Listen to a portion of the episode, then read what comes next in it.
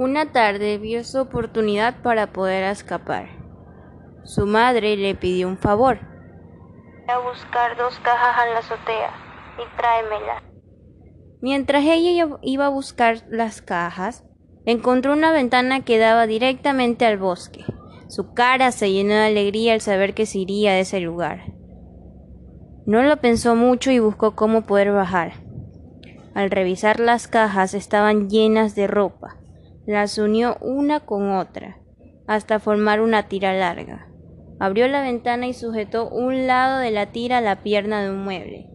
Para verificar que sea seguro, ubicó varias cosas encima del mueble.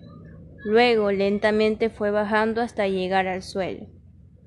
Una vez que llegó al piso, salió corriendo hacia el bosque sin parar, hasta que vio a lo lejos a un señor reparando su llanta, y le gritó Ayúdeme, por favor, se lo suplico. ¡Ayuda! Al no tener fuerzas, no podía hacerlo otra vez. Sus piernas ya no daban más. No podía mantenerse parada.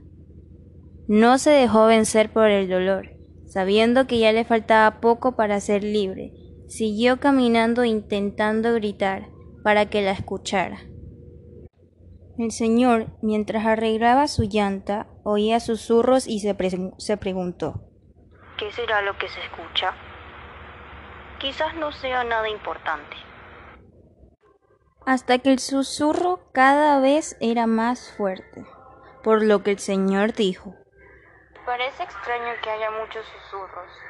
Iré a revisar qué es. Cuando fue tras el susurro, encontró a una chica tirada en el suelo. Lo primero que hizo es ver si aún respiraba. Al notar que sí lo hacía, la agarró y la subió a su auto.